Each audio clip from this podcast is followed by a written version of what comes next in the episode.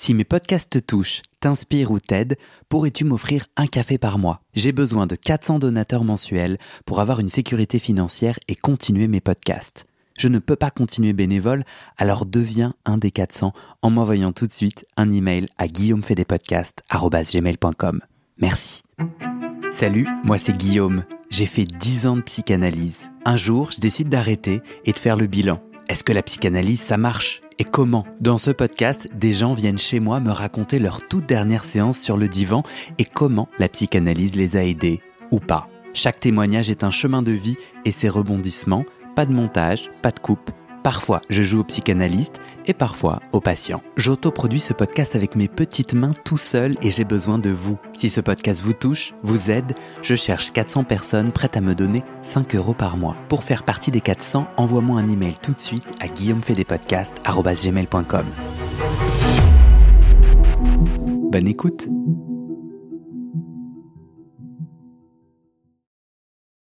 J'ai froid. Je vais juste me, me mettre un chandail. J'ai comme froid un peu. Vas-y. OK. Super. Est-ce que est-ce que t'es ok pour qu'on commence? Oui. Comment t'appelles-tu? As-tu décidé si tu allais être euh, anonyme ou non? Je vais prendre mon prénom. Qui est? Annie. Salut Annie. Euh, Salut. tu nous appelles d'où? Parce que là, on est au téléphone. Tu nous oui, appelles je suis à Montréal, au Québec. Super. Pourquoi euh, t'as eu envie de participer au podcast? Pourquoi c'était important pour toi de témoigner?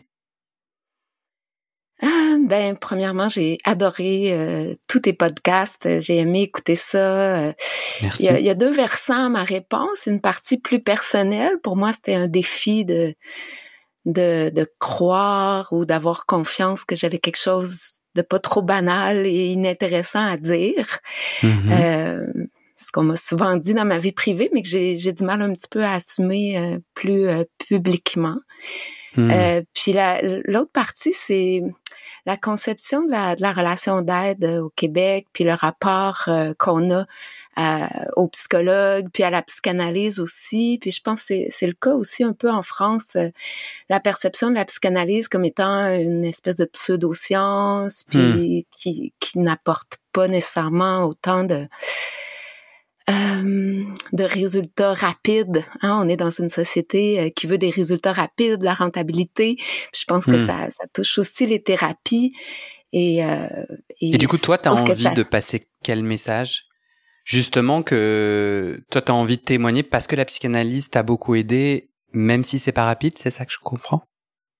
Oui, on peut dire ça comme ça. Ok. T'as fait combien Oui. d'années de psychanalyse? Euh, J'ai fait 17 années de psychanalyse. Et pourquoi ce... Euh... Qu'est-ce Ben, est, quel est le parce que je pense que t'as- t'as t'as pas reçu personne qui, qui en a fait autant euh, jusqu'à maintenant à ton émission. Euh, puis parce que je sais que c'est long, puis souvent quand, quand je dis ça euh, à des personnes qui me connaissent pas, euh, il y, a, y, a, y a toujours une surprise, puis une, une- justement euh, en lien avec ce que je disais juste avant, tu sais, l'impression que ah ben il est pas bon ton psy ou euh, euh, ça marche pas ce- la psychanalyse, ça marche pas ta psychanalyse, c'est trop long. T'es Hmm. sûr que tu as fait le deuil de ci, de ça? T'es sûr que... Donc, il y a comme, euh, ouais, euh, une vision négative de... Ouais. Et toi, t'en penses quoi? longue. Toi, t'en penses quoi? Moi, j'en pense que... euh, puis là, je vais devoir assumer de parler euh, de moi euh, de manière positive. J'ai du mal à faire ça parfois. Hmm. Euh, mais j'en pense que ça a été extrêmement utile et que euh, je serais vraiment pas la même personne aujourd'hui si j'avais si j'avais pas fait ça euh, et que je regrette absolument pas Mhm. ces 17 années-là. C'était quand ta dernière séance? Euh, ben, j'ai eu une fausse dernière séance. En fait, euh, euh, lors de cette séance-là, euh, j'ai décidé de continuer. À la fin de la séance, j'ai fait ah, c'est quoi? Je pense que il reste un petit bout à faire encore. Donc Racon- c'était il y a à peu près un an. Ok. Alors Ouais. raconte-moi euh, pourquoi tu t'es dit allez là c'est fini? Quel a été le déclic? Ouais, il y, ben, il y avait eu euh, un événement dans ma vie. J'étais dans une période où j'allais le voir moins souvent parce que j'ai en 17 ans, il y a eu plusieurs euh, moments, des fois trois fois par semaine, euh, des fois une fois par deux mois. Et, et cette période-là, j'y allais moins souvent, puis j'étais dans une relation très très intense euh, avec un homme qui et, et, on avait eu une espèce de dispute puis euh, je m'étais mise en colère. Puis ça faisait longtemps que je m'étais pas mise en colère comme ça. Puis il m'a dit des choses en lien avec euh, bon le suicide de mon frère. Il m'a fait réaliser que j'avais encore beaucoup de colère. J'avais peut-être de la colère beaucoup contre mon frère. Et là, ça m'a comme mis en colère contre mon psy parce que j'ai eu l'impression que il y avait quelque chose qui avait pas été regardé dans mon analyse par rapport à ça. Euh, puis je me suis, je m'étais mise un peu à, ouais, à critiquer mon analyse, puis à, trouver que justement, tu sais, à rentrer un peu dans cette logique de, franchement, euh, en 17 ans, euh, à ce moment-là, c'était 16 ans et tout ça. Puis là, j'ai laissé un message vocal à mon psy, puis j'ai dit, bon, j'ai dit, j'ai besoin d'un vrai break, j'ai annulé la prochaine séance, puis ça a pris deux mois avant que je le rappelle. Puis là, j'ai dit, ben, je vais venir, on va faire une séance double, puis ça va être la dernière. C'est quoi une séance double? Deux, deux fois 50 minutes. Généralement, on fait 50 minutes, mais quand j'y allais trois fois par semaine, souvent on faisait 30 minutes. OK. Euh, mais généralement, c'est 50 minutes une séance qui fait souvent une heure au final, mais ouais. C'est un analyste d'une obédience particulière? Euh, ben, il est surtout freudien. Moi, je l'ai découvert euh, en trouvant son livre en librairie. Euh, donc, j'avais capoté sur le titre euh, Le deuil impossible nécessaire. Ça me dérange pas de l'identifier. Euh, il faut aller lire euh, ses livres. Mais euh, donc c'était son doctorat, ce livre-là, c'était son premier livre. Puis et c'est là où tu t'es dit, c'est lui que je veux en analyste. Oui. Ok. Pour revenir à ta colère. Euh, tu dis euh, il y a quelque chose qui n'a pas été euh, traité lors de mon analyse en sous-entendant que c'est plutôt lui qui a invité les sujets, les thématiques, que, en sous-entendant que c'est plutôt lui qui conduit et que du coup c'est lui qui a fait défaut puisqu'il n'a pas amené ce sujet. C'est comme ça que ça va se passer et pourquoi tu souris? Parce que ben oui, ben je pense que ça, ce moment-là où j'ai eu cette colère-là, j'étais dans, dans, un peu dans, dans cette logique-là, mais hmm. en sachant très bien que euh, qu'en fait, euh, c'est c'est toute mon histoire, c'est mon éducation, c'est mon enfance, où est-ce que je vivais beaucoup à l'extérieur de moi. Il, aime beaucoup Donald Winnicott aussi, puis euh, toute cette question du faux self euh, et tout ça. Et, je pense que j'étais beaucoup dans un faux self, j'étais beaucoup dans, la culpabilité, puis dans, un rapport à l'autre euh, très très très problématique. Donc je pense que ce moment-là, ça a été un moment où je suis retombée un peu dans dans, dans une impression que c'est de sa faute, puis que c'est lui qui avait mal dirigé les choses. Ou, euh, ok. Tu vas nous raconter, du coup, cette dernière séance, c'est la suite. Mais je sais pas, par spontanéité et parce que j'ai très chaud, je décide de couper ton ta narration et que tu nous ramènes au début de l'histoire et qu'on finisse après. Euh, Ramène-nous au début de l'histoire. Quel est ton déclic pour commencer une psychanalyse il y a 17 ans? Oui, merci pour cette question. En fait, euh, moi, j'avais étudié la psychanalyse depuis dix ans à l'université. Euh, je faisais, euh, j'ai fait ma maîtrise, puis ma scolarité de doctorat à l'université Laval à Québec avec un professeur qui enseignait des cours de psychanalyse. Puis j'avais travaillé pour lui aussi, j'avais tout suivi ses cours sociologie, psychanalyse. Puis je, je, tripais sur Lacan parce que Lacan, il, il, il, il, fait une psychanalyse qui est beaucoup plus sociologique, je dirais, que, que Freud. Et toi, tu es sociologue? Oui, moi, je suis mm-hmm. sociologue, j'enseigne la sociologie au collégial depuis 22 euh, ans maintenant. Et donc, euh, je, je, je pensais pas avoir besoin. Tu sais, j'étais. Euh, les sociologues, on a souvent un gros ego des fois, puis euh, j'étais dans une logique. ah, j'ai pas besoin de psychanalyse. Un gros ego, puis un, anti-individualisme très critique de, de du mm-hmm. capitalisme du bien-être et tout ça. Donc, ah, même si mon frère s'était suicidé, euh, j'allais passer au travers et, et voilà. Mm. Et, et, mon frère s'était suicidé en 2000, mais en 2003-2004, ça commençait à aller vraiment mal mon affaire J'avais du mal dans mes relations, j'avais beaucoup de conflits, j'avais beaucoup de colère et je l'ai faite pour mon chum à l'époque. Euh, je sortais avec un gars qui était très très doux, euh, euh fragile aussi, puis euh, j'aimais pas du tout le faire pleurer. J'avais jamais fait pleurer. Moi, moi, je viens d'une région éloignée où est-ce que la violence est normalisée, puis où est-ce qu'on est habitué de se crier après, puis que c'est pas trop grave. Au Québec? Donc, tu as grandi au Québec, ouais. dans une région éloignée du Québec. Hmm. Et, et donc, ce gars-là, il était c'était un artiste euh, très doux, puis je le faisais pleurer, puis je pouvais pas supporter ça. Donc, le, ça, c'est l'élément déclencheur. Mais en fait, la, la vraie cause, mon besoin, c'était sans doute euh, dû euh, bon, à, toute mon éducation, à toute mon, histoire. Euh, J'étais polytoxicomane à ce, à ce moment-là. Excuse-moi, ça veut dire quoi, polytoxicomane? Je prenais différentes drogues. D'accord. J'étais dans... dans ça m'a jamais empêché de rien réaliser. Tu sais, j'ai fait mon bac, euh, ma maîtrise euh, quand même, et je consommais pas pour travailler et pour aller à l'école, mais mais j'avais quand même, euh, je, disons que c'était de l'auto médication beaucoup beaucoup, et et, et, donc c'est ça. Je, je, tu te balades en librairie. Tu te balades en librairie, tu tombes sur cet ouvrage que tu lis, et là t'es euh, qu'est-ce qui t'a de, de, de, cet ouvrage Quelle euh, pensée principale ou quelle proposition dans l'ouvrage euh, t'a vraiment euh, touché et décidé à aller le voir?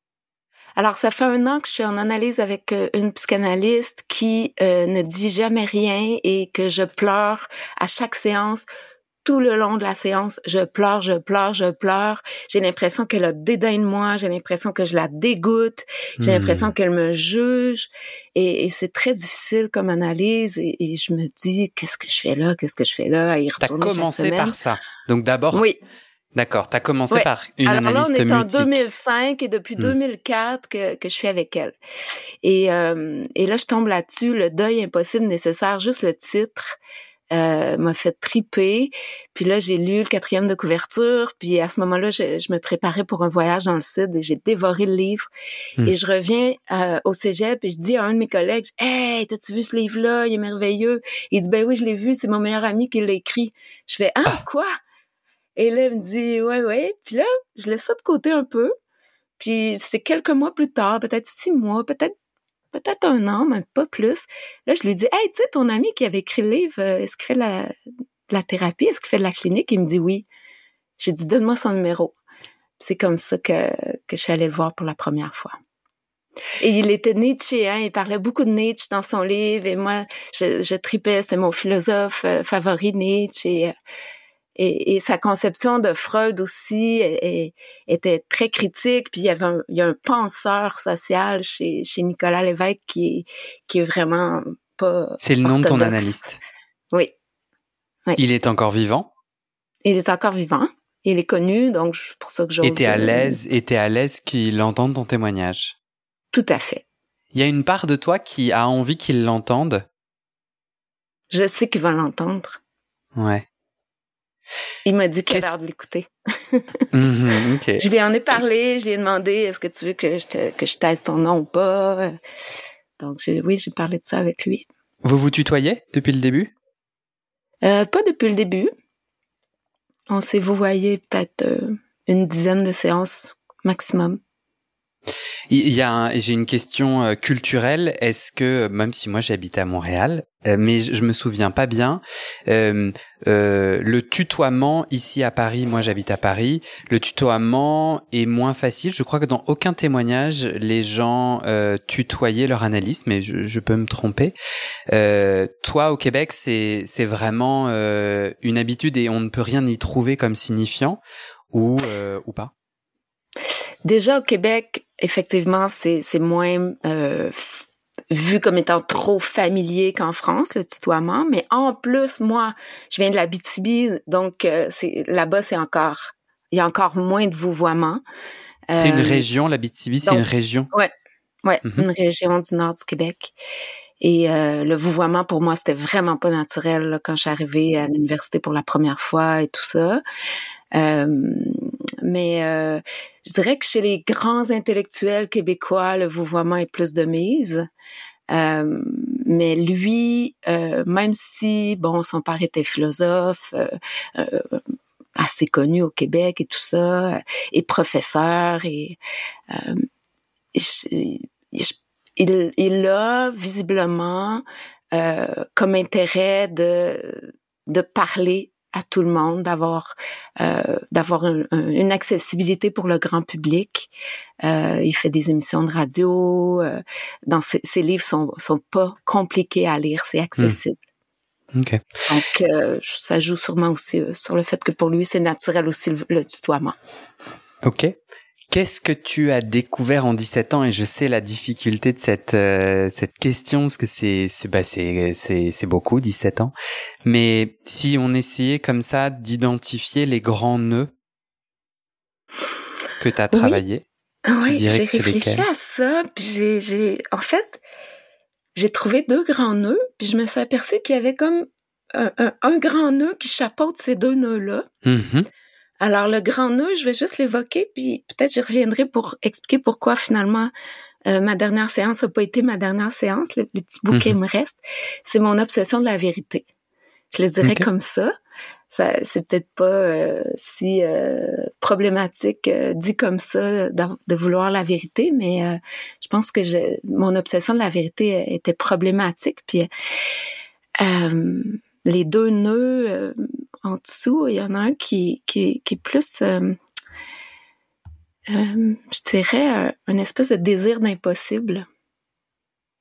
Un désir d'impossible, puis un, rapport entre le désir et la peur chez moi, qui, où est-ce que les deux peuvent se confondre dans, dans certaines euh, manières de les considérer il y a un nœud comme ça. Puis euh, l'autre nœud, c'est plus dans mon rapport à moi-même, dans mon rapport aux autres, euh, mon acceptation de moi-même, euh, euh ma capacité à, euh, à faire se rejoindre euh, une espèce de grande humilité chez moi. On m'a souvent dit que j'avais pas d'orgueil.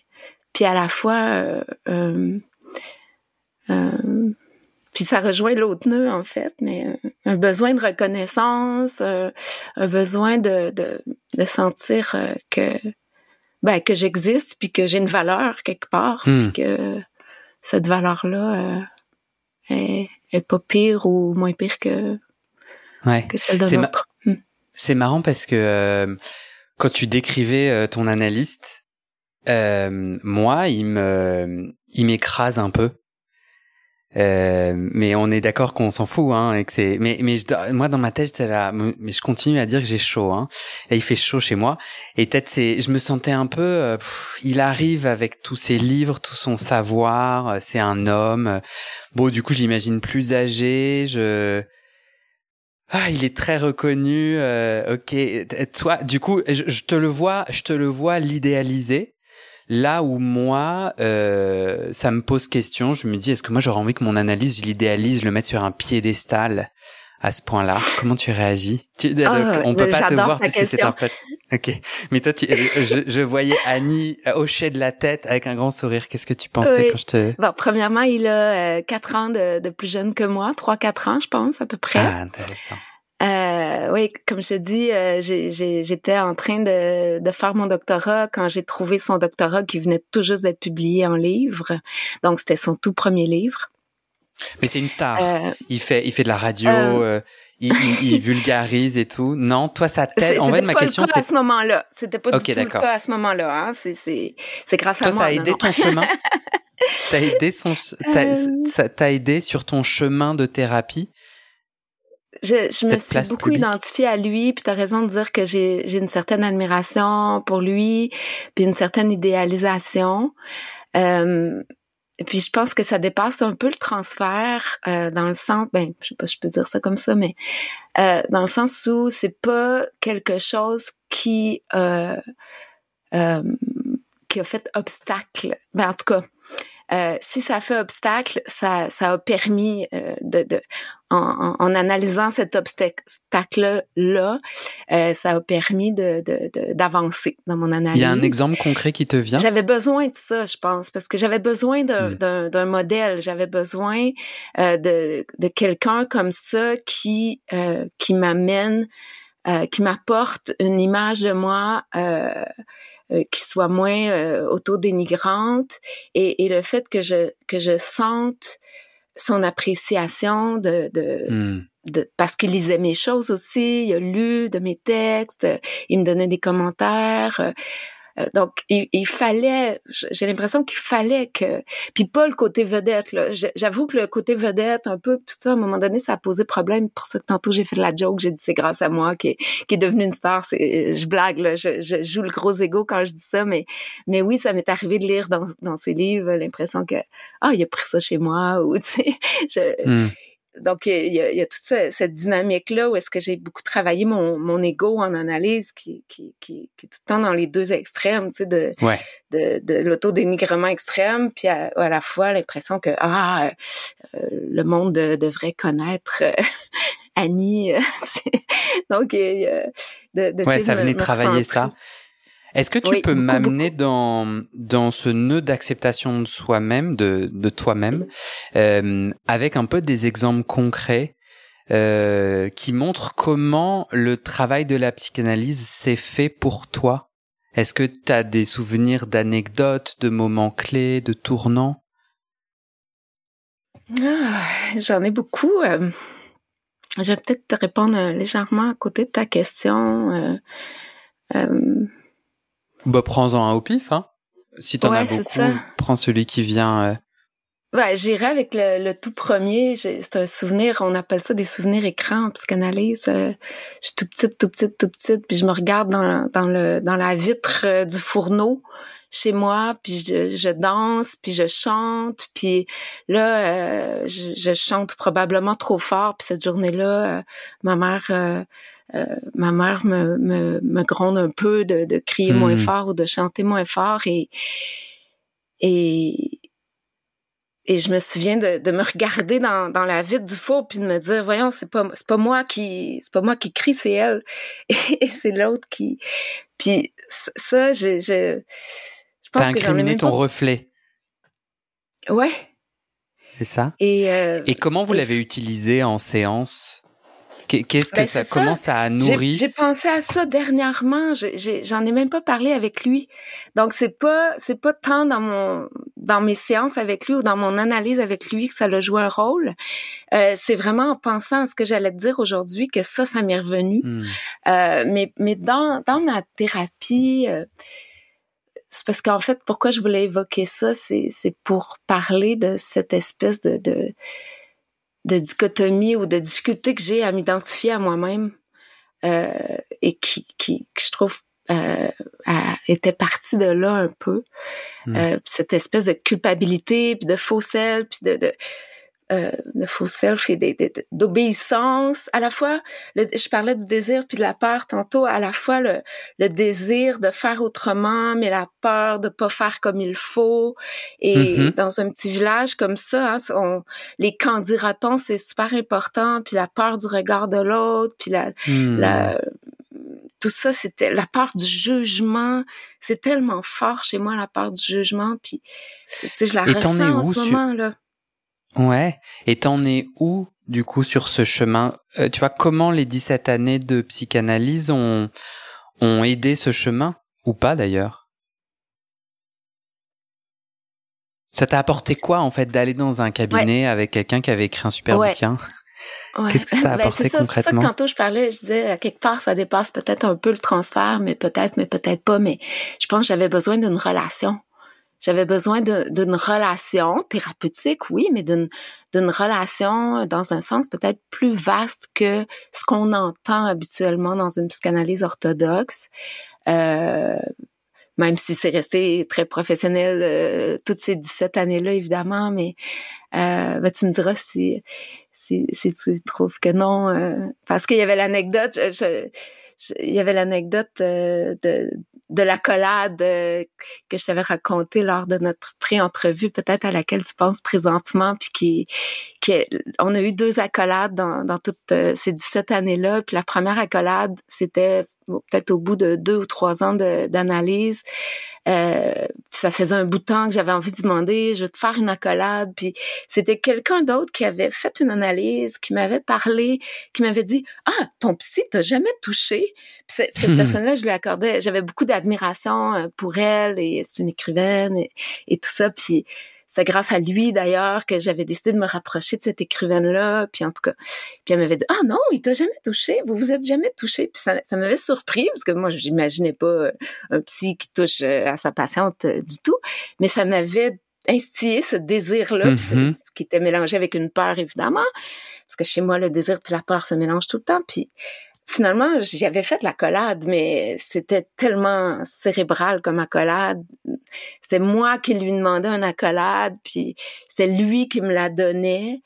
Euh, alors que la deuxième accolade, ça a été lors de cette fausse dernière euh, séance, hmm. qui a été euh, la séance la, plus touchante de toutes probablement. Alors, celle dans laquelle j'ai le plus pleuré. Et là, c'était une vraie accolade. Hmm. On a respiré ensemble dans cette accolade. Je vais te proposer une sursimplification euh, interprétative de, ton de ton propos euh, avec euh, du coup l'envie de te faire réagir. Donc je vais un peu te gratter. Je vais prendre un, un gant euh, un petit peu grattant. Moi j'entends le destin d'une femme qui qui manque de confiance en elle et qui euh, créer un lien thérapeutique, mais un lien avec une personne à qui elle a donné l'autorité et l'admiration, et qui lui rend son investissement euh, en la validant, en apparemment lui faisant même des retours sur tes écrits, etc. Et moi, j'aurais envie de dire, mhm. bon, bah, du coup, Annie, c'est, c'est chouette, c'est une béquille dans la vie, ça t'a certainement nourri, mais n'est-ce pas raté dans le sens où ce n'est pas un espace dans lequel tu as constituer ta propre confiance en toi, où seul toi est la chef et seul toi t'auto-valide, et n'es-tu pas aujourd'hui soumise à, à, sa validation à lui, d'où euh, d'où la difficulté à partir? Merci pour que ta question. Que fais-tu de cette de cette euh, ouais ouais de cette rigueur pour ne pas dire rigueur? Ouais, mais je crois pas au self-made man euh, individualiste euh, qui, qui est célébré aujourd'hui. Je pense pas qu'il existe aucune confiance en soi qui peut se bâtir complètement seul. Mm-hmm. euh, je pense que même avec un psychanalyste très orthodoxe qui dit pas un mot, euh, c'est là, ça va être euh, quand même euh, à travers l'autre, à travers une projection sur l'autre qu'on va qu'on va s'auto-construire, comme tu dis. Donc c'est hmm. jamais complètement une auto-construction.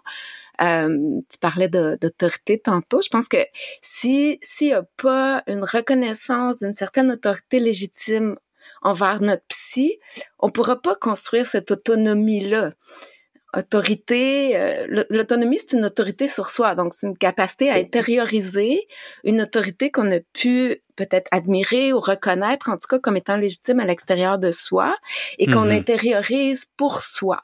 Donc, je pense que ça. Donc, il te faut la voir, cette autorité, ce crédit, il te faut le voir se jouer pour pouvoir la rejouer.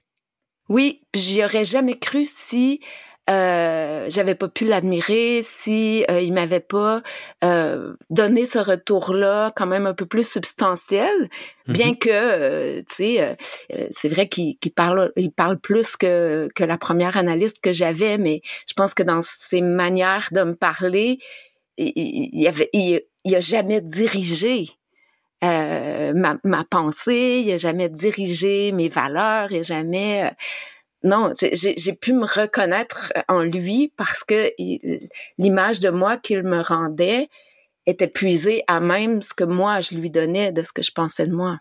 Mm-hmm. Sur le deuxième nœud, tu parlais Est-ce que ça te convainc un peu, Guillaume, ce que je dis? Ou... Tu peux remettre ton gant de crin, hein?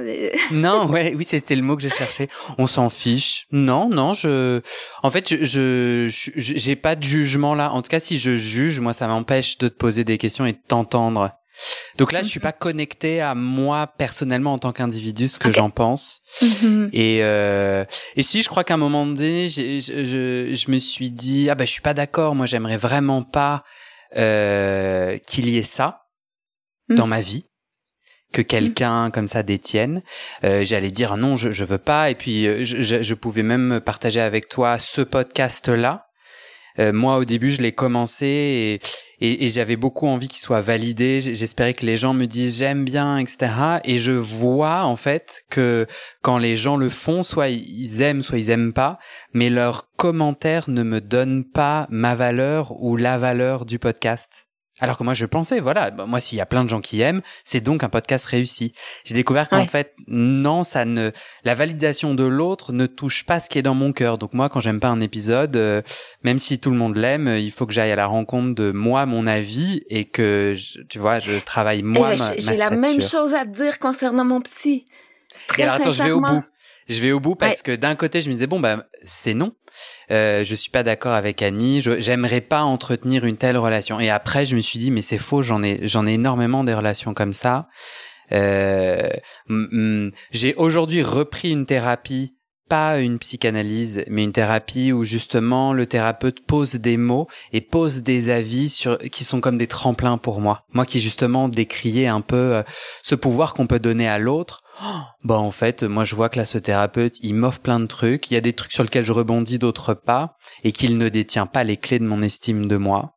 Et je vois qu'au final, euh, oui, en fait, je suis très connecté aux autres, aux avis des autres, et ce de façon euh, euh, des amis auxquels je donne un crédit et sur lequel je mhm. rebondis ou pas, quoi. Donc voilà, tout ça est passé dans ma tête pendant que tu parlais, et j'ai pas d'avis sur non, et je m'en fiche en fait de juger euh, toi ton chemin et commencer. J'avais plus envie de t'entendre parler toi.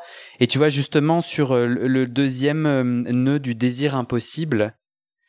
Est-ce que tu peux m'emmener un peu dans les coulisses de ce que tu as découvert en psy grâce à la psychanalyse sur ce nœud-là qui me semble pour le moment un peu conceptuel pour moi? Mm-hmm. ben en fait, j'avais des grandes attentes. je te disais tantôt que j'avais à la fois une espèce de, d'image très négative de moi, puis à la fois euh, une, une impression de, de, de, pouvoir faire des grandes choses, puis d'être bloqué dans, dans ces grandes choses-là. Et, euh, et tu parles de quoi? Professionnellement, personnellement? Excuse-moi.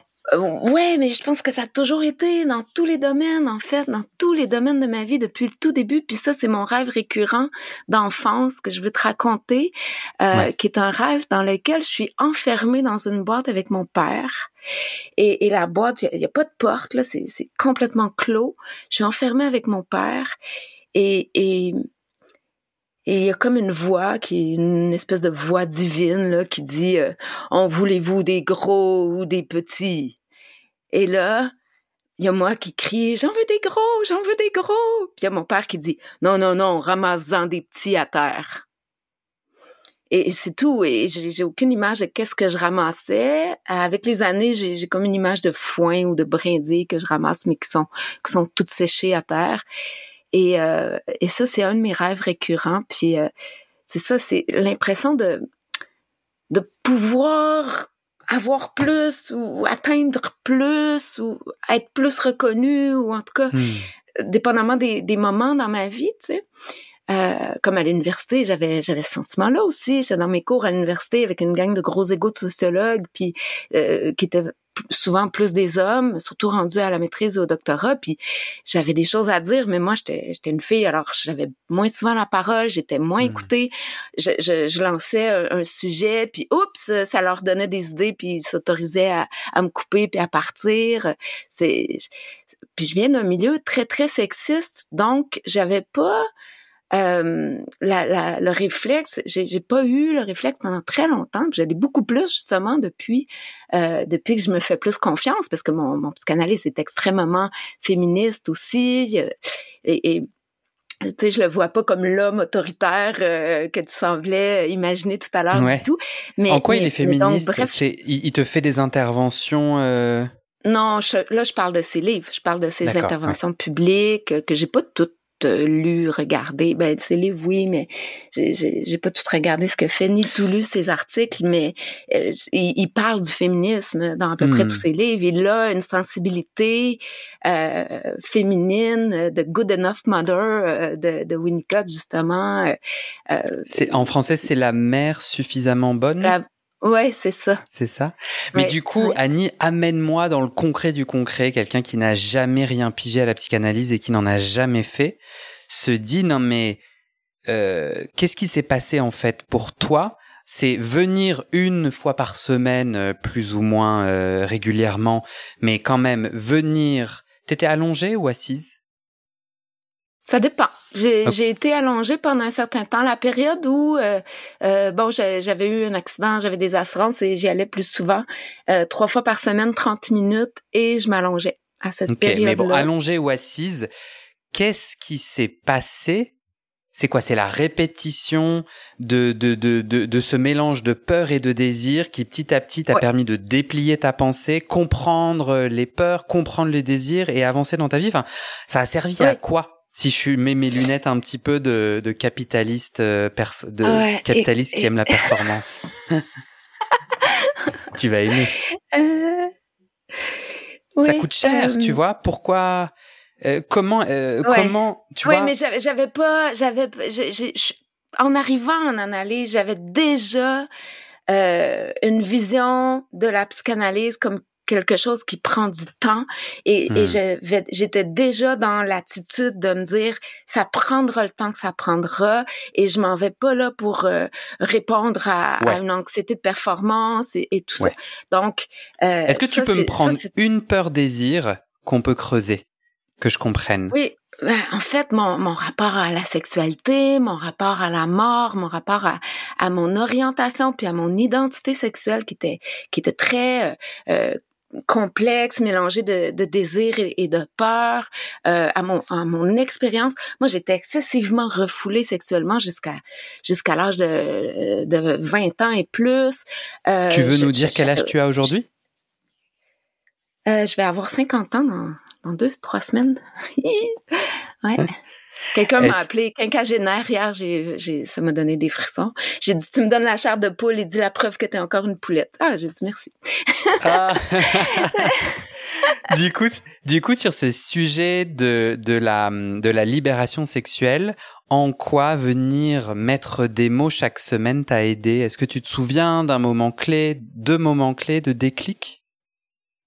Oui, ben ça va être encore un souvenir écran là que qui m'est revenu. Écoute, je me suis souvenu à un moment donné. Je sais plus si c'était pendant que j'étais sur le divan ou, ou chez moi, puis j'ai ramené ça dans une séance, mais je me suis souvenu que je me couchais le soir dans mon lit et que je montais ma couverture jusqu'à mon menton et je sortais mes deux mains, mes deux bras complètement de la couverture et je me disais, ma mère et ma grand-mère vont être contentes. Et, et, et c'est tout. Puis ça, c'est un souvenir qui, écran en psychanalyse, ça veut dire que ça cache quelque chose de traumatique qu'on a oublié. Puis je pense que, en tout cas, je peux juste faire des hypothèses parce que c'est, ça m'est encore caché. J'ai pas, j'ai pas de souvenir d'avoir été, euh, d'avoir été euh, grondée parce que je me touchais ou parce que j'avais des, des activités auto-érotiques, mais mais mais j'ai pas du tout de mal à croire que ça puisse être arrivé. et, et, donc euh, donc la psychanalyse t'a permis d'aller chercher grâce à ce souvenir écran euh, des raisons de tu vois de d'un interdit sexuel qui est du coup gangréné en toi c'est ça? Et après, comment tu t'es libéré Comment la psychanalyse t'a aidé à te libérer concrètement?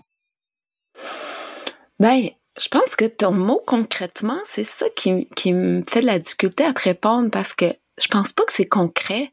Mhm. je pense que la, la, la, la, la psychanalyse, c'est une spirale. On, on, on, répète des choses, on revient, on vit des nouvelles expériences en, en contactant les mêmes souffrances, mais toujours avec une, une je dirais peut-être une légèreté de moins en de plus en plus grande, euh, avec euh, des contraintes de moins en moins grandes, et, et petit à petit, euh, on s'autorise des expériences qu'on on se serait jamais autorisé avant, euh, on se permet de, de d'en parler aussi, parce que ça m'a pris du temps à, à oser parler plus concrètement. Tu sais. Euh, de, de, de, ma sexualité à mon psy. Au début, j'avais l'impression que j'allais le, le, traumatiser. Euh, je, je, donc, je, je, projetais mes propres trucs sur lui aussi. Mm-hmm. Puis. Euh, ben ça, c'est très concret pour moi. Oui. tu m'as embarqué, ouais. Uh-huh. Et, euh, et toi, tu as l'impression que cette, tu te sens plus libérée aujourd'hui qu'hier? Complètement. Sur cette question? Mais totalement. Et toi, tu as oui. Et t'as l'impression que sans la psychanalyse, cela n'aurait pas été? Ah, mais pas du tout. Effectivement. Oui, oui, oui, non. Euh, je, je peux même pas imaginer ce que ça aurait été sans ça, mais il y a une chose qui est certaine. J'ai, j'ai changé énormément. j'étais quelqu'un de complètement coincé, de complètement fausse. J'étais, j'étais dans, juste dans, dans l'extérieur. J'étais dans, dans une image de moi. J'étais dans tout le temps en train de vouloir contrôler ce que les autres pouvaient penser de moi, l'image que je pouvais avoir pour les autres. Je me chicanais avec les autres constamment pour essayer de, leur, faire comprendre mon obsession de la vérité. Là, c'était, je, je, je veux que tu sois parfaitement d'accord avec l'image que moi j'ai de moi, qui était une mmh. fausse image en plus. Donc, tu vois, j'étais, j'étais dans le faux. Euh, d'un côté comme de l'autre, là. Donc, hmm. euh, ça, tout ça, ça existe plus, là. C'est. Ou, tu sais, quand ça existe, c'est que je vais vraiment moins bien ou c'est que je vis une situation euh, très confrontante qui, qui me permet pas de me, me raccrocher à, à mon expérience déjà déjà passée et déjà euh, mm-hmm. propre pas propre mais en tout cas nettoyée ou, ou assainie de, de, de, toutes ces mauvaises conception-là de moi, perception-là de moi, impression-là de, de, ce que je vaux. Du coup, ça me demande, ça me donne envie de te demander, puisque tout ça est terminé, pourquoi continuer? Du coup, je t'invite à, à raconter cette fausse dernière séance, la suite, et à et après, je te demanderai pourquoi si, si tu as continué et t'en es où aujourd'hui. Ouais. Du coup, tu, euh. si je, je, je fais un résumé rapide, euh, tu fais une pause, euh, tu contactes ton analyste, tu décides de faire une pause. Tu, deux mois plus tard, tu dis allez, on fait une dernière séance. Tu arrives à la séance avec beaucoup de colère. Et qu'est-ce qui s'est passé alors à cette fausse dernière séance? Ouais, mais il s'est passé un petit truc entre les deux, c'est-à-dire que quand j'ai laissé le premier message pour dire là, je, suis trop en colère, puis c'était un message euh, dans lequel on sentait ma colère, c'était un message vocal, et je disais, j'en reviens pas, j'étais vraiment en colère, et T'en reviens pas que il n'est pas abordé le ben, sujet de, c'était du suicide de ton frère, c'est ça? J'en reviens pas d'avoir autant de colère après autant d'années de psychanalyse, puis que cette colère-là ait pas pu s'exprimer avant. Euh, puis là je le, je le tenais responsable parce que j'ai dit c'est c'est complaisant t'as été trop gentil avec moi t'as été trop euh, quasiment, euh, tu sais, euh, je, veux pas dire ce mot-là parce que c'est pas ça, mais t'as été trop aimant, tu sais, euh, trop presque admiratif ou c'était complaisant. C'était le mot complaisant qui me revenait, puis ça, ça m'a empêché de ressentir une colère que j'aurais pu projeter sur toi en tant qu'analyste parce que t'as tu comprends? Donc, le tableau, l'écran était pas suffisamment vide pour que je puisse projeter ma colère. Et là, j'en voulais. Et, et mais j'ai pas dit ça. Sur, le premier message, j'ai juste dit, j'en reviens pas d'avoir autant de colère. J'ai pas tout dit ce que je viens de te dire. Mm-hmm. Mais c'était ça que moi, j'avais en tête. Mais j'étais trop en colère pour lui dire. C'est ça que je lui disais sur le message. Je suis trop en colère pour te l'exprimer. Et, et, et je sais pas si on va se revoir, mais pour l'instant, je suis trop en colère. J'annule ma séance. Et là, il me laisse un message, euh, il me semble écrit, en disant Annie, je suis dans le noir, je comprends pas. Euh, euh, ma porte te sera toujours ouverte. Et là, il me dit une phrase, et, c'est cette phrase-là, je pense, que, qui a tout changé, puis qui a fait que, que ça a fait son chemin en moi, puis que j'ai décidé d'y retourner quelques semaines plus tard, quelques mois plus tard, je sais plus. il m'a dit, je suis très attachée à toi. Et ça, j'étais pas, tu sais, sur le coup, j'étais vraiment en colère, donc j'étais pas certaine que c'était une bonne chose qu'il m'ait dit ça. j'étais là, qu'est-ce qu'il me dit là? Pourquoi il fait ça?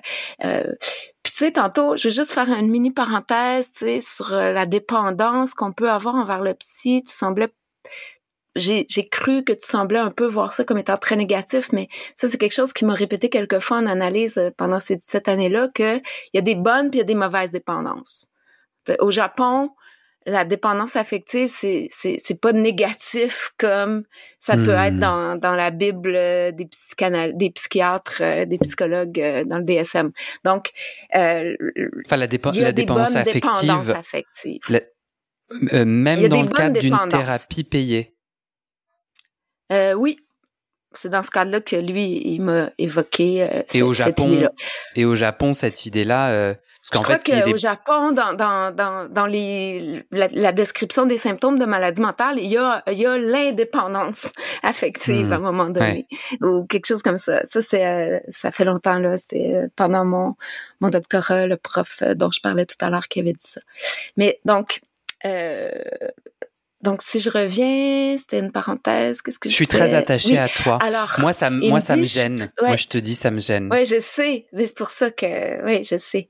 Et, et, toi, mais et toi, et, et, toi alors, qu'est-ce que t'en as fait de, de cette parole? Pourquoi elle t'a ramené en Alors, séance? c'est ça, ça, Sur le coup, ça m'a, ça m'a juste mis plus en colère. J'ai dit c'est ça, il veut, il veut, euh, il veut, tu sais, me, me, redonner un petit shoot là pour que je hmm. revienne là, tu sais. Euh, euh, un petit fixe là. Et euh, il m'aura pas comme ça. Et là je suis en colère. Puis là tout tantôt tu parlais bon le fait que c'est une star entre guillemets puis tout ça ça ça venait un peu ajouter euh, à ma colère tu sais en me disant hmm. ouais c'est ça euh, bon. Alors euh, bref euh, finalement j'y retourne parce que moi aussi je suis attachée à lui et, et parce que c'est une relation importante pour moi, puis je, je ne voulais pas le laisser dans le noir comme ça. Je ne trouvais pas qu'il méritait ça. Hmm. Et, et, je trouvais important de venir au moins lui expliquer. Puis je voulais entendre qu'est-ce qu'il aurait à me répondre là-dessus. Qu'est-ce que tu as à mhm. me répondre quand je te dis... Qu'est-ce qu'il t'a répondu alors? Euh, il m'a laissé répondre toute seule, essentiellement, comme un, bon psychanalyste. Euh, et je me suis assise sur le divan. Il s'attendait pas à ça. Je rentrée dans la, dans la séance euh, et il s'installe comme du côté gauche pour que je m'en aille vers la droite et moi je le contourne par la gauche. Je pitch mon sac à terre, mon manteau et, et, et je m'assois euh, dans un fracas presque sur le divan d'eau à lui et là je pars à pleurer et là je pleure et là je pleure et là je commence à l'engueuler puis, puis écoute j'avais jamais fait ça en 17 ans, être en colère contre mon psy. Et là, j'explique ça, puis là, j'ai dit, c'est pas normal, puis moi qui est tellement colérique, puis euh, comment ça se fait, puis ta, ta, ta, puis, j'avais plus, j'avais plus autant de colère dans ma vie depuis, depuis un bon bout de temps, parce que bon, euh, c'est ça, la psychanalyse faisait quand même son effet. Puis je pense que le fait que, que j'avais juste pas envie d'être en colère contre lui, ça, ça depuis des années, ça, ça, ça venait m'enlever aussi de la colère dans ma vie, me permettre d'adoucir toutes mes relations parce que oui, tu projettes sur ton psy tes autres relations, mais tu projettes aussi sur tes autres relations, ta relation avec ton psy. Puis tout ça, ça, ça me faisait du bien, puis c'était correct, mais en même temps, là, j'avais une relation dans laquelle ma colère était plus stimulée à, ce moment-là. Et là, cette, cette personne-là avec qui j'étais en relation qui me dit, j'ai l'impression que tu projettes la colère que tu que as contre ton frère sur moi. Et ça, ça m'avait fait capoter de me rendre compte que j'avais encore de la colère, que j'avais la colère contre mon frère parce qu'il s'était suicidé. Et hmm. là, comment ça se fait que j'ai jamais adressé ça en psychanalyse, dans ma psychanalyse et tout ça? Puis là, il m'a rappelé qu'on en avait parlé. Ça, c'est une des, rares choses qu'il a dites pendant cette séance-là. Hmm. Euh, euh, là, j'ai recontacté toute cette douleur-là du suicide de mon frère, puis la colère. c'est comme si la spirale était pas repassée hmm. tant que ça par là. Puis que là, j'étais à ce moment-là dans un besoin de repasser par là. Et, et, et, je suis repassée par là. Puis là, j'ai, là, j'ai tout déballé mon sac euh, sur, sur cette colère-là par rapport à, mon frère, cette colère-là par rapport à, ma famille, à mon éducation, euh, par rapport à, à, ma formation universitaire, par rapport à, mon travail, à mes collègues de travail, par rapport à lui. Et là, il y avait des, des, des trucs aussi par rapport à lui, euh, euh en lien à avec des personnes qu'on connaît toutes les, tous les deux. Et en tout cas, et, donc, je peux pas rentrer plus dans les détails par rapport à ça, mais en tout cas, on a, on a tout vidé. Pour des raisons d'anonymat? Oui. Et différentes, différentes personnes euh, et du autour de lui, autour de moi. Une fois que tu as vidé ce sac-là, pourquoi tu décides de... Puisqu'aujourd'hui encore, tu es en analyse, tu dirais? Ouais, là, j'y vais une fois par mois euh, en ce moment. Euh,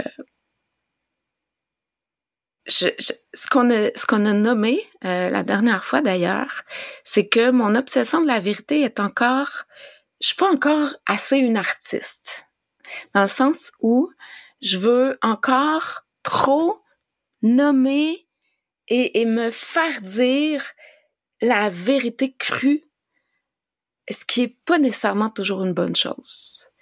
Et, et, et ça me, c'est ce qui fait que j'ai encore euh, de la difficulté parfois dans mes relations. Euh, dans mmh. mes relations intimes en particulier. C'est c'est pas ça a pas été facile toute mon histoire amoureuse. Euh, et, et je suis polyamoureuse, je suis bisexuelle, c'est c'est déjà beaucoup complexe et ça exige exige euh, énormément de communication dans mes relations. Euh, je suis souvent dans les extrêmes. Euh, et tu m'as perdu sur le lien avec cette fausse dernière séance où tu lui déballes ta colère, mm-hmm. pourquoi tu décides d'y retourner? Pourquoi c'était pas la fin pour toi? Ouais, ouais. Ok, oui, excuse-moi. Ben, non, non, t'inquiète. Euh, cette, cette fin-là, cette séance-là s'est terminée un peu, un peu vite, même si c'était une séance double. Euh, J'avais pas l'impression qu'on avait, ça avait été juste, euh, juste ça, ce que je tout ce que je t'ai raconté. Puis là, j'aurais aimé ça prendre un, un, petit moment pour juste comme euh, laisser tout ce qu'on venait de se dire déposer, se déposer, tout ce que je venais de dire parce que j'avais presque seulement moi qui, qui avait parlé, mais je, je donc, il y avait ça. Euh, il y avait la, prise de conscience que je pouvais pas tant lui en vouloir, même s'il m'a quand même dit qu'il était désolé, il m'a quand même, tu sais, il, a été euh, très humble, très humble dans, dans, dans, sa, dans ses réactions et tout ça, puis il a, admis que telle affaire ou telle affaire, ça aurait pu être mieux, tout ça, mais euh, donc, je, je, je, sentais tout simplement le besoin de, de, de revenir euh, pour, euh, pour prendre le temps de, de, de respiraliser tout ça. De, et, et, et bon, moi, je fais de la relation d'aide aujourd'hui, puis ça me, j'aime beaucoup lui parler. Je, je, le vois un peu comme un, un, un, pseudo superviseur. Euh, la relation d'aide. Euh, c'est un terme que, en tout cas, euh, à Paris, on n'utilise pas. C'est, c'est du coaching? Ouais, on peut le dire comme ça. J'aime pas trop le mot coaching. Euh, les sociologues hmm. euh, sont très critiques de. c'est de la thérapie, mais tu n'es pas psychologue, c'est ça? Ouais, c'est ça.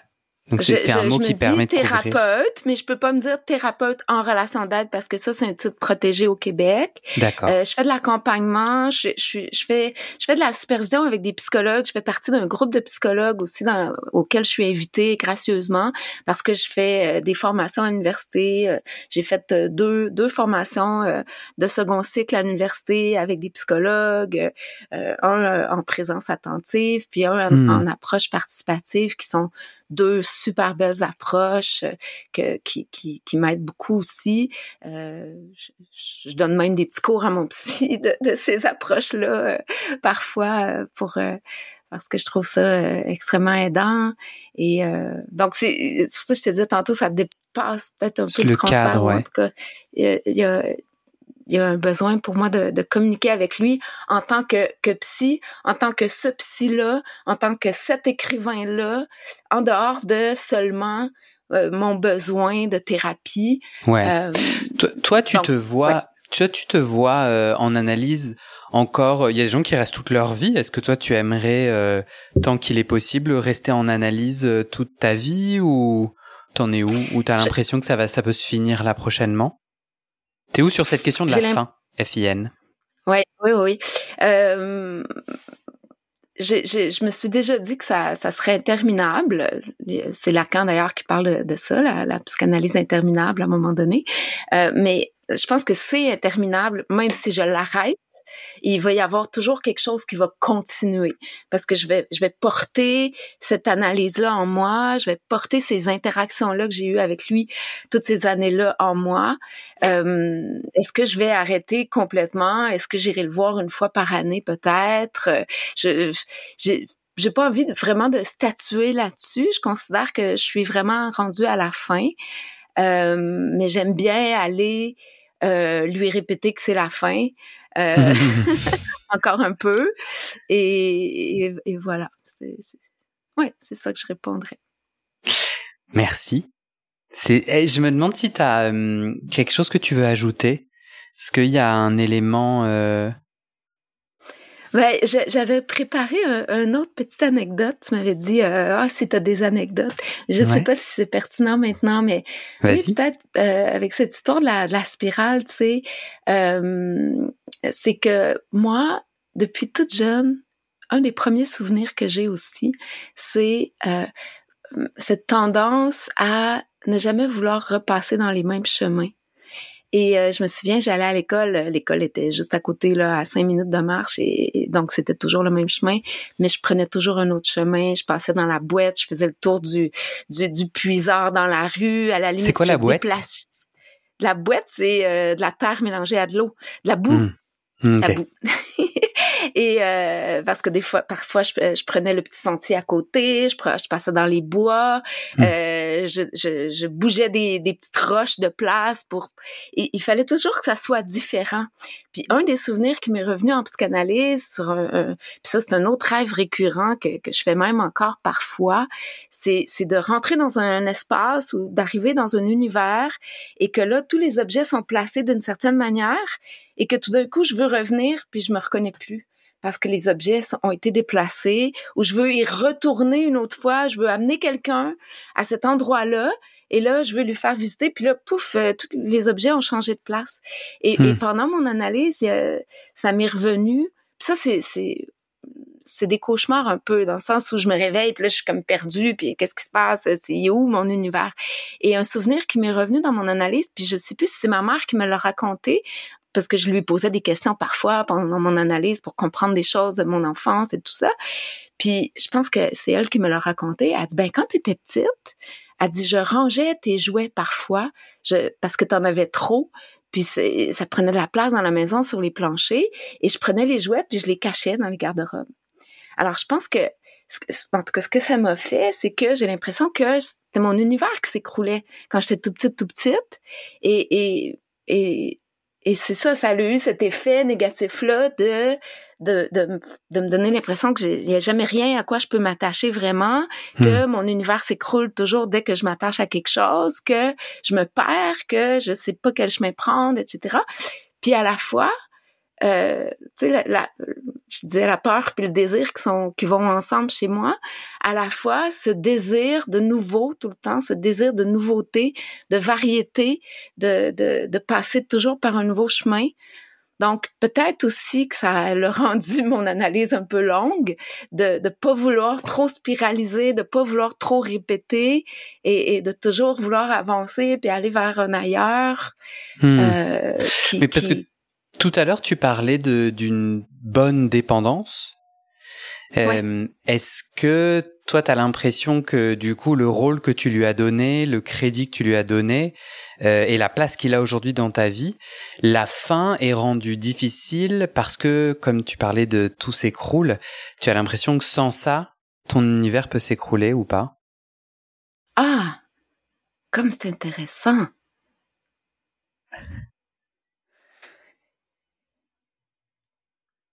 Je te dirais que c'est que j'avais jamais pensé à ça, ok? Honnêtement, j'avais jamais pensé à ça.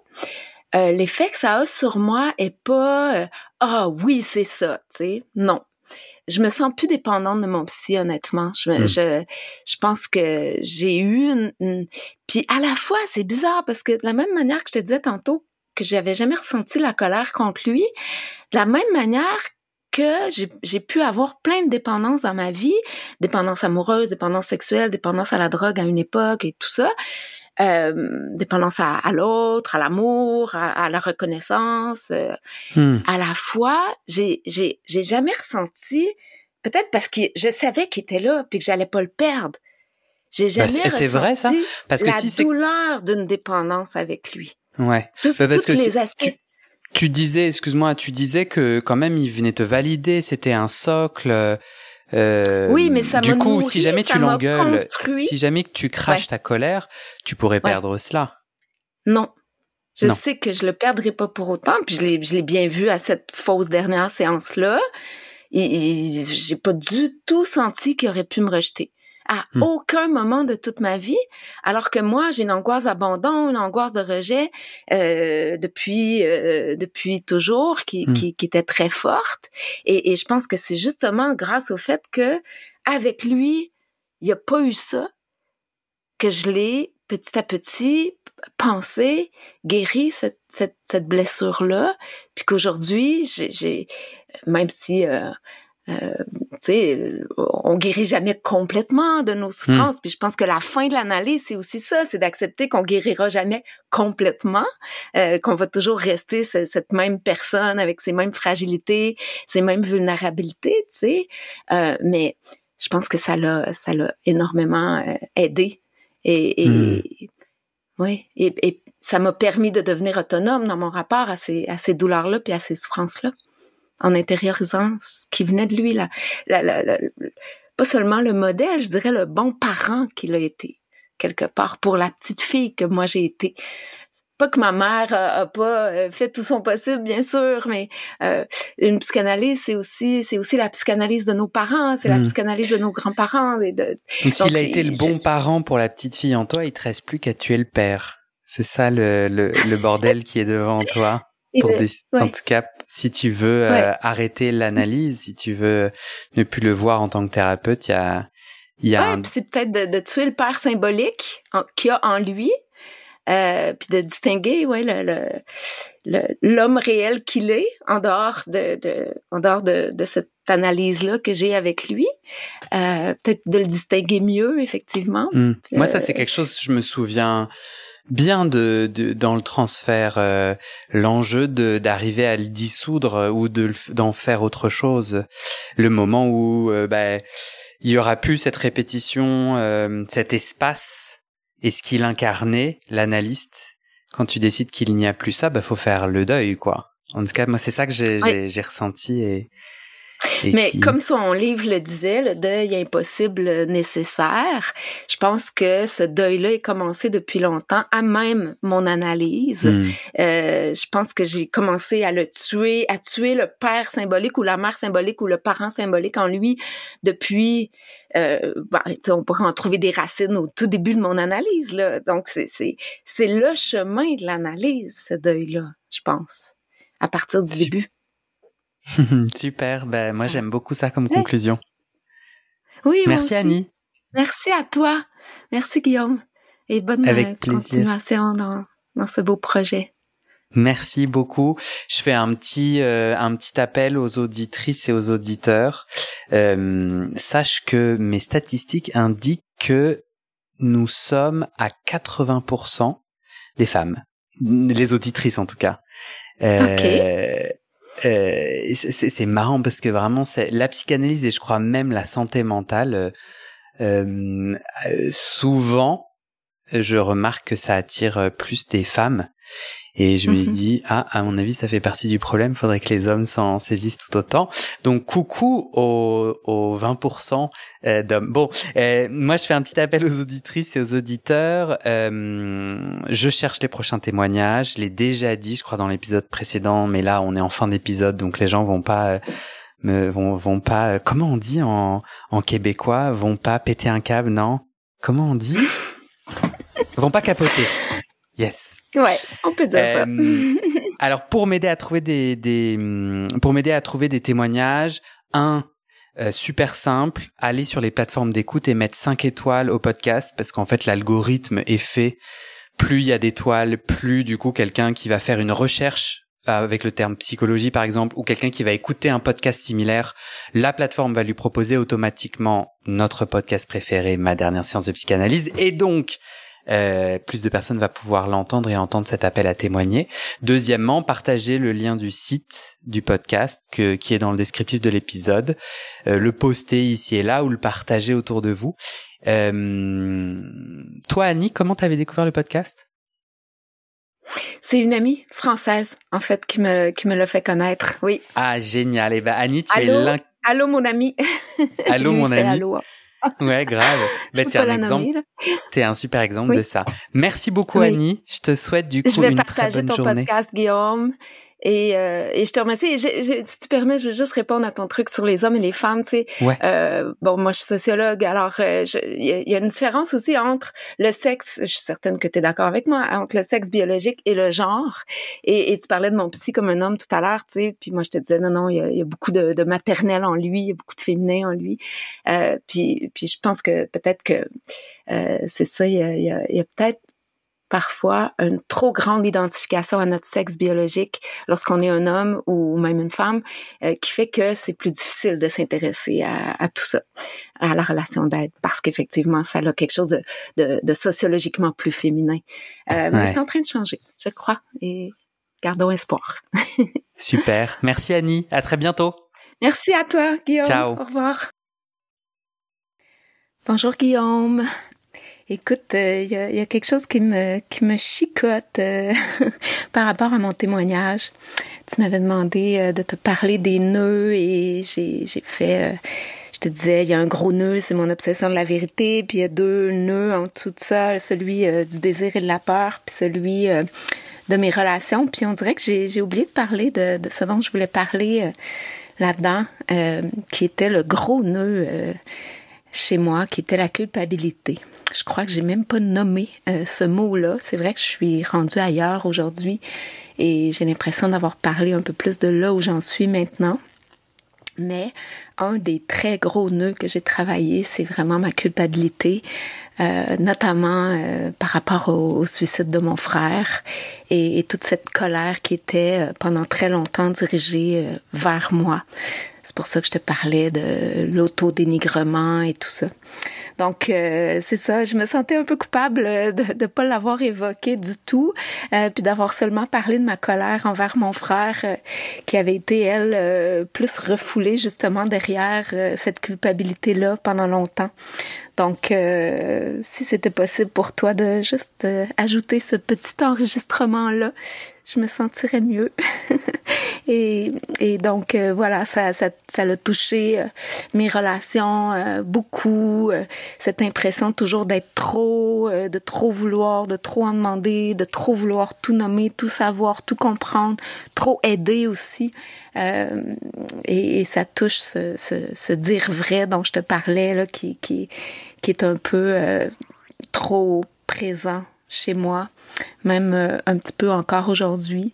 Pas au point de déranger euh, dans ma pratique de relation d'aide, mais dans mes relations intimes, euh, mon, mon désir de, de, communiquer tellement beaucoup et en profondeur, c'est quelque chose qui, qui me reste encore un peu à travailler. Et c'est peut-être sur la base de ce désir-là d'ailleurs que j'ai besoin d'ajouter ce, ce petit deux minutes-là. Alors, euh, j'espère que tu vas consentir à ma demande et je te remercie encore énormément pour euh, tes belles questions, ta belle présence et, ton podcast qui est, extrêmement utile et nécessaire. Et je te dis à la prochaine, j'espère. Au revoir. Et c'est la fin de cet épisode. Vérifiez dès maintenant si la suite est déjà publiée. Sinon, vous pouvez vous abonner à ce podcast sur votre plateforme d'écoute pour être alerté dès la sortie des nouveaux épisodes.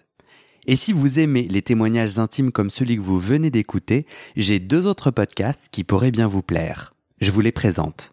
Histoire de devenir moi. Ça, c'est un podcast dans lequel des gens ordinaires me racontent un tournant déterminant pris dans leur vie.